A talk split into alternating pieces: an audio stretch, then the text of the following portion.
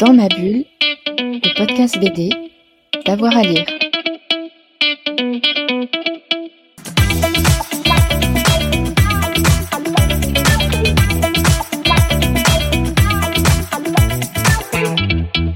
Elle est mal rangée, alors euh, pour trouver quelque chose, ça va être compliqué, mais je vais essayer d'en tirer deux trois au hasard. Ceux qui viennent, les premiers. Euh, elle est très très mal rangée.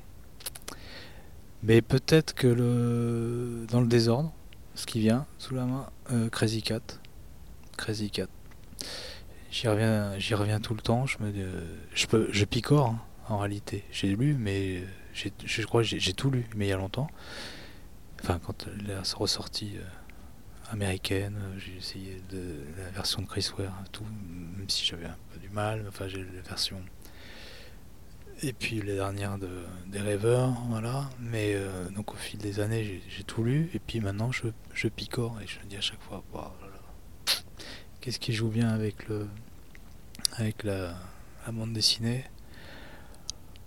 Et lui, il s'autorise de mettre un arme en peau parce que ben, a le droit. Tout, tout ce que je trouve fascinant, pouvoir esquisser, euh, une suggestion, une intelligence de l'écrit, une langue inventée, un théâtre mis en place, cohé- cohérent et à la fois complètement dingue, la question de la fluidité euh, des gens, de tout, enfin, euh, un jeu permanent, une inventivité, une fantaisie dingue, en réduisant les choses à celles d'un slapstick, enfin déjà la, la- brique, trois éléments quoi, trois éléments, un monde, un, monde qui vient aussi d'un univers qu'il a connu, qu'il a côtoyé, un univers réel, mais qu'il fantasme complètement. Ça, c'est des choses qui, chez les grands artistes, me, me fascinent complètement, d'arriver à concevoir un monde entier à travers trois éléments. Enfin, faire percevoir un monde entier, un monde immense, mais en ayant très peu d'éléments, un petit théâtre tout con. Et là, en plus, il peut changer comme il veut.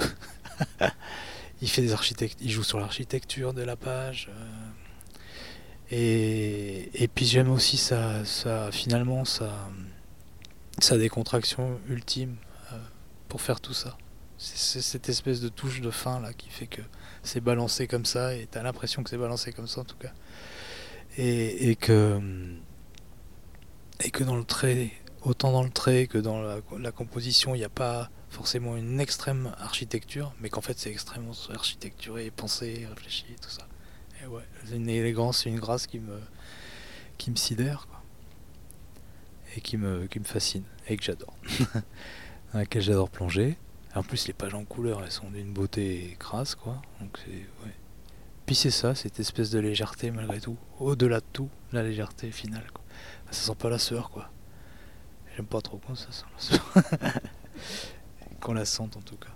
Et euh, voilà. Après, qu'est-ce qu'on va tirer alors? J'aurais bien parlé d'un autre Américain, de deux autres Américains, mais en réalité c'est un peu passé pour moi. Mais ça a été important à un moment. Euh, quand j'étais à l'école d'Angoulême, donc quand j'avais 20 ans, il y a une BD qui m'a beaucoup marqué qui s'appelait Mister X des frères Hernandez.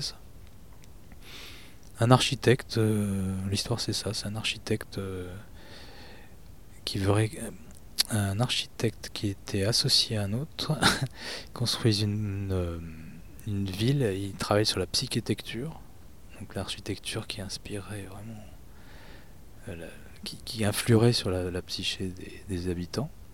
Et, euh, et alors lui, bon, il déconne un peu, donc il est foutu en asile psychiatrique et, euh, et il revient, il est très en colère parce que son, associé, il a tout, il a, il a baissé les coûts, il a, il a, il a avili tout, tout son- tous leurs projets. Et lui, il a tous les plans, il invente une drogue pour pas dormir, pour pouvoir réparer les conneries, tout ça. Donc euh, il connaît tous les, passages secrets de la ville, il a des lunettes noires, il est rasé, et c'était peut-être une forme de... Je sais pas, je sais pas. J'ai trouvé... euh, il y avait un jeu graphique qui m'intéressait à l'époque aussi. Maintenant, je... moins quand même, je dois dire. Mais euh, je sais pas, l'idée... C'est peut-être une des premières BD euh, que je, que je voyais, en fait. Vraiment. Qui me faisait un peu... qui me faisait kiffer, parce que j'étais pas très euh, branché euh, États-Unis. C'est après que j'ai trouvé Crazy Cat. Voilà, non mais c'est pas très intéressant de parler de celle-là, on couperait. Qu'est-ce qu'on a d'autre? Un peu de tout. Astérix bien sûr, parce que c'est ce que j'ai biberonné tout le temps. Mais je peux le dire aussi, ouais. j'ai tellement, décortiqué Astérix, en vérité. J'ai décortiqué le dessin du Darzo jusqu'à la moelle. La manière de composer les, cases. La manière de faire, de faire vivre au premier degré un scénario. Hein.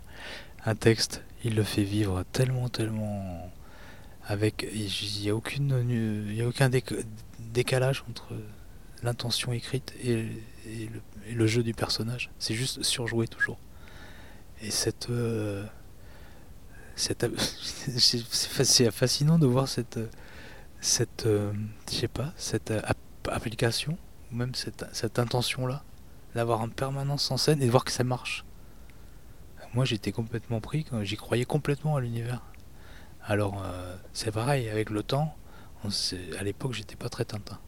Parce que je me disais, on peut pas tomber d'un avion euh, dans une meule de foin et, survivre.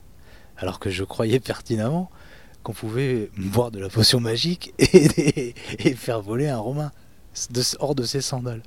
Et ça, ces deux manières de faire croire ou pas un univers, c'est quand même assez troublant. Ça m'a vachement troublé. Et de voir que tout est faux dans Astérix, mais j'y crois à mort, alors que Hergé il utilise pareil la puissance de la bande dessinée, et j'y crois pas. Alors que avec le temps, je me rends compte que justement il utilise, bah oui, un personnage, on en fait exactement ce qu'on veut parce qu'on est dans une bande dessinée et qu'on peut créer ça. Donc c'est marrant, c'est des pôles comme ça, pour parler des deux grands classiques, quoi. Et euh, ouais, mais j'étais quand même, euh, je tire un bilan d'Astérix et de la façon dont faire jouer un personnage premier degré avec le texte qu'il a à dire peut marcher. Alors moi je fais pas du tout ça. Moi je cherche à mettre des cases, tu vois, quand il y a un texte à mettre un personnage, mais bon voilà. Qu'est-ce qu'on peut dire d'autre? Après il y en a tellement.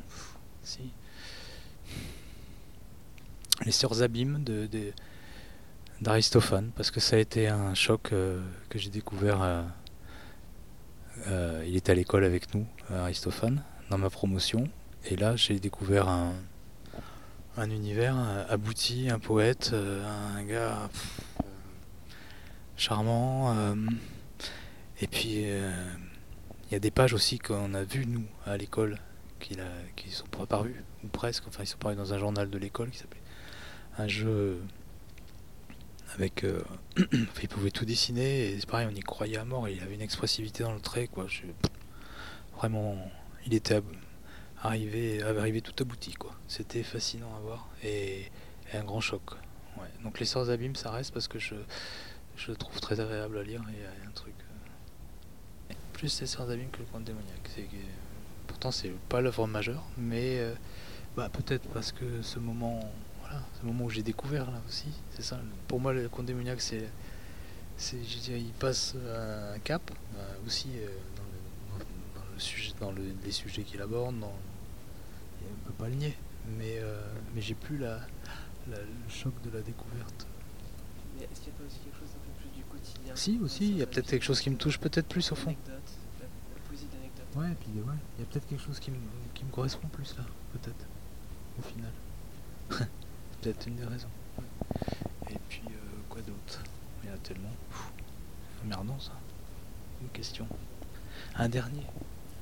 Allez, je vais dire rabatté. Quand même. J'attendais un petit peu. alors si c'est attendu alors, bah tant, Ah non, tant pis. alors Ah, quel album? Bah moi je vais rester sur le dernier Ibicus. Le troisième Ibicus. Le troisième Ibicus où il passe à la... Il y a des cases euh, toutes grises, il travaille... euh, Il travaille, il commence à travailler à l'acrylique, en pâte. Et puis il a une narration qui, à cette époque-là, quand ça arrive, c'est, euh, elle est pas si loin de celle de Baru finalement. Euh, une sorte de frontalité comme ça, de trois bandes, des personnages qui arrivent, mais il a des jeux graphiques qu'il installe, euh, qui, qui sont, j'ai pas vu avant moi en tout cas. Euh, Il a de jeux du flou, euh, du, il a pas de cerne, il a ce jeu, enfin il, invente, il met en place une forme esthétique est- qui, qui qu'on- n'avais pas vu, moi j'avais pas vu avant, en tout cas, et une fluidité dans la narration, des jeux, ouais, plein de lignes comme ça, plein de jeux graphiques qui sont soit ceux de la lumière, soit ceux des corps, soit ceux des, soit ceux des euh, entre les, les dessins eux-mêmes, et euh, ouais, il fait très fort là. Dans ma bulle, le podcast BD, d'avoir à lire.